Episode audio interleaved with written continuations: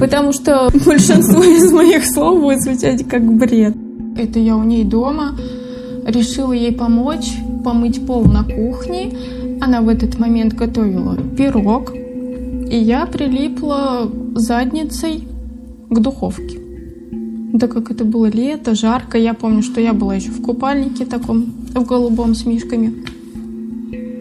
Прилипла задницей к духовке. У меня с левой стороны ожог большой.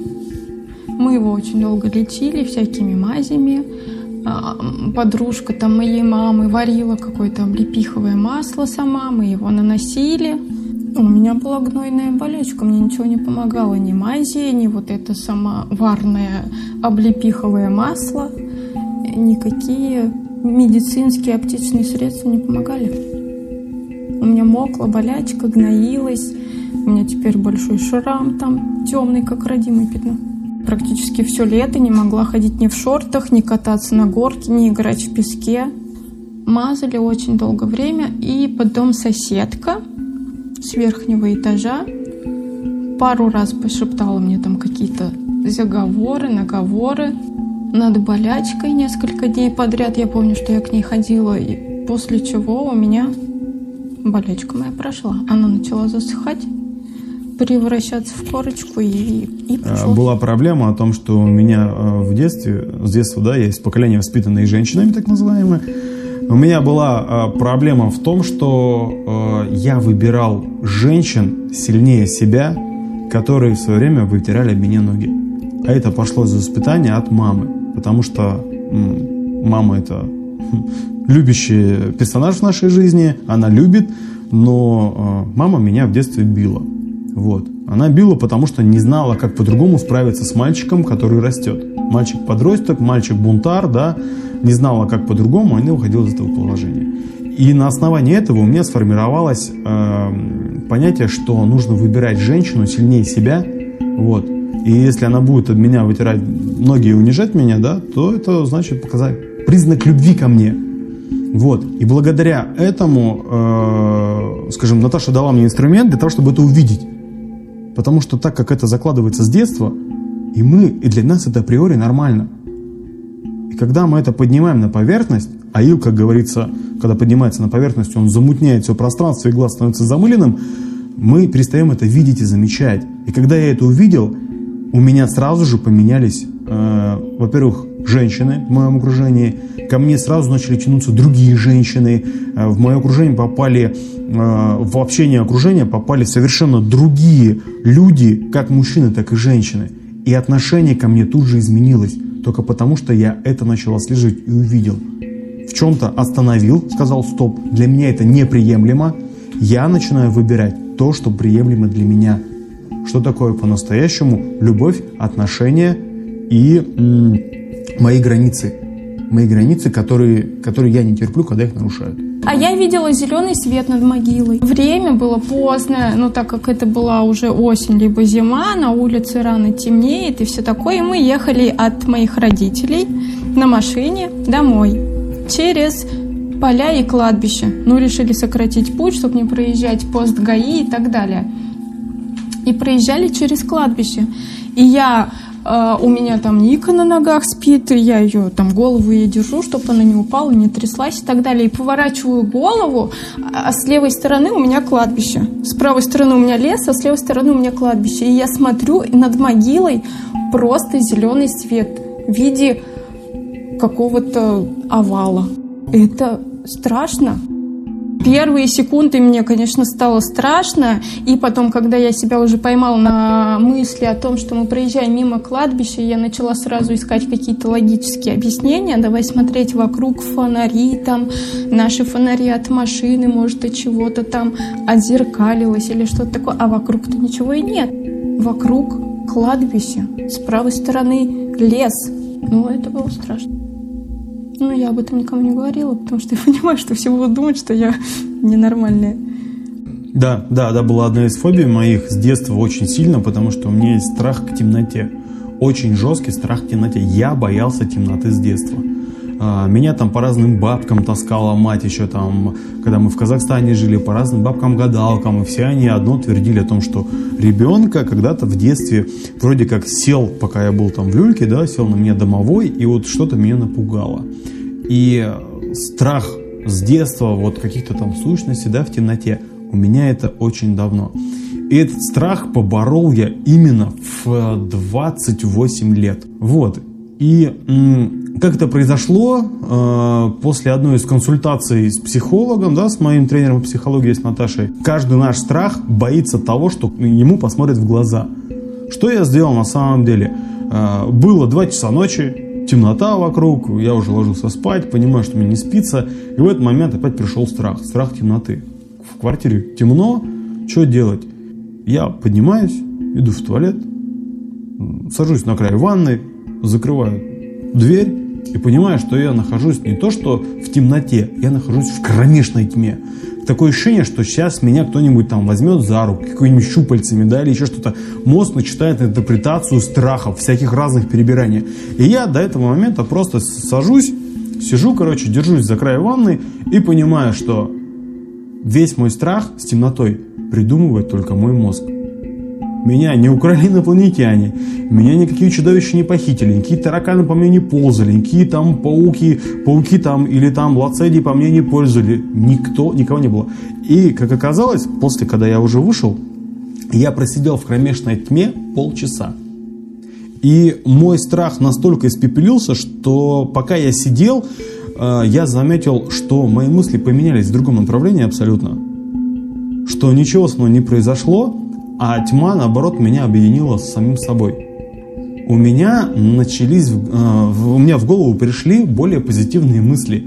Я начал уже раздумывать о том, что я буду делать на следующий день на самом деле.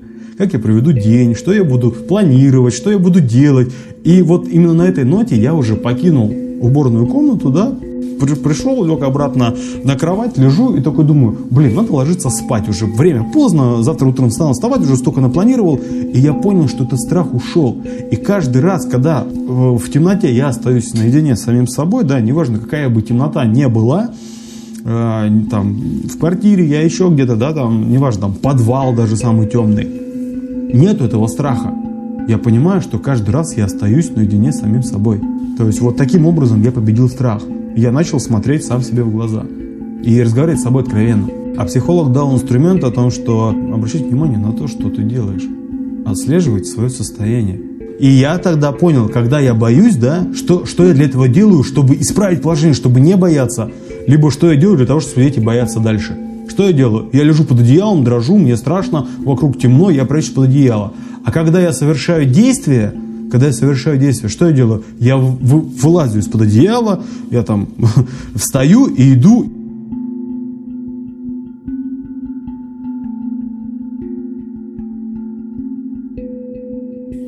Сколько лет мне было, я опять не помню. Но это было уже точно после первого класса. Как мне сейчас помнится и кажется, что я их подхватила в озере, которое было недалеко от дома. Мы там купались с друзьями. Ну, в общем, откуда-то взялись вши. Очень долго их лечили. То это продолжалось практически месяц. Она мне их лечила карбофосом, дихлофосом, всякими разными шампунями и мазями. Самый последний вариант был это уже просто побрить меня на лосы.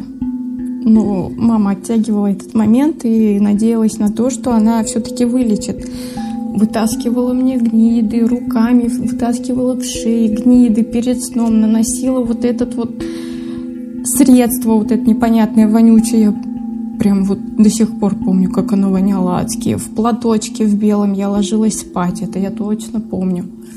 И потом на работе ей эта женщина-коллега говорит, что э, типа есть один заговор, но его нужно прочитать именно вот в пятницу на ночь зачитать, э, прочитать этот заговор и лечь спать.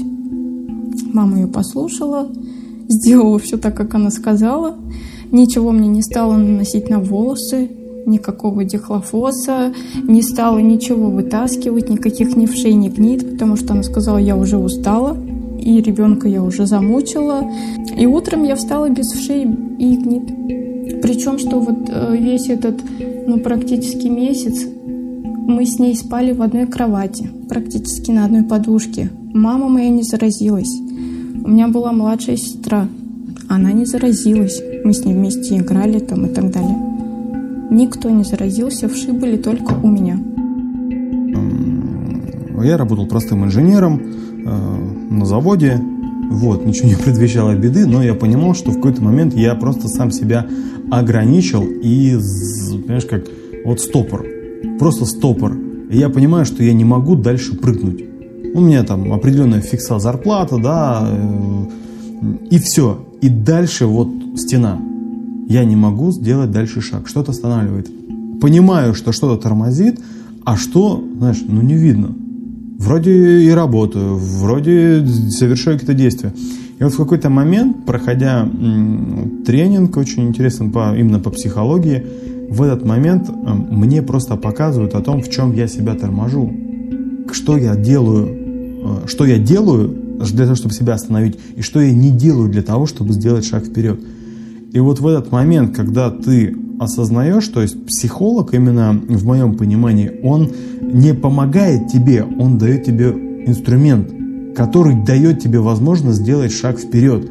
Но для того, чтобы этот шаг вперед сделать, он тебе дает еще инструмент тому, чтобы ты увидел, какой шаг ты должен сделать для того, чтобы шаг вперед был не, не то, чтобы ты топтался на месте, а ты действительно шел вперед, вперед, двигался. И вот как только я это сделал, как только я это увидел, в моей жизни тут же пошли перемены. Все происходило на самом деле очень само собой, да, я понимал, что я хочу там карьерного роста, да, я хочу вырасти вперед, и я понимал, что я до этого уровня уже дорос, но топчусь на месте. И как только э, мне э, психолог дает инструменты о том, что Алексей, что тебе нужно для этого сделать?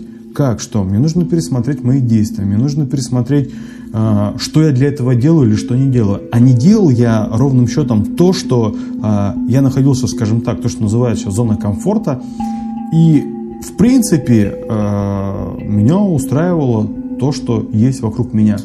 Но внутри меня была борьба, которая мне постоянно об этом говорила, о том, что, блин, давай вперед, давай дальше – и э, мой, например, инструмент заключался в том, чтобы просто увидеть, что мне нужно сделать для того, чтобы э, у меня, скажем так, меня стрельнуло. Что мы ходили к какой-то женщине и лечили меня от дефектов речи. Я просто помню, что мы выходили из подъезда, шли с ней там через э, детскую площадку, заходили в подъезд – вот она меня отправляет в подъезд. Типа, заходи, поднимайся туда-то. А потом я дальше помню, что я выхожу, она меня встречает, мы идем домой. То есть то, что проходило в квартире, туда, куда она меня провожала, я не помнила. А оказывается, я ходила к женщине, которая заговаривала меня дефектов речи. Но я не знаю, потому что когда уже во взрослом возрасте я спрашивала у бабушки, картавила ли я когда-то, она мне говорила, что никогда такого не было. Ну, хотя я помню, что еще когда ребенком я начала, начинала разговаривать, что меня вообще никто не понимал, что я очень плохо говорила. Ну, это вот, ну, когда там дети начинают говорить, мама бесконечно рассказывает эти истории, что я там очень плохо говорила, и кроме нее меня никто не понимал. Ну, просто я не знала, что это продлилось до 7 лет. Она говорила, что отводила меня к этой женщине, когда мне было уже 7 лет, перед как раз школой. И потом, когда я уже в подростковом возрасте начала, понимать, что я говорю как-то не так, и как мама говорит, что она меня водила к этой женщине, а сама со мной к этой женщине не поднималась, так как она была беременная, ей было нельзя присутствовать при моем лечении. Она ждала меня у подъезда, а я помню из этого всего, что она меня вот провожала до подъезда, а потом встречала и меня, ну, также у подъезда. То есть, что проходило, когда я переступала порог этого подъезда, я не помню этого.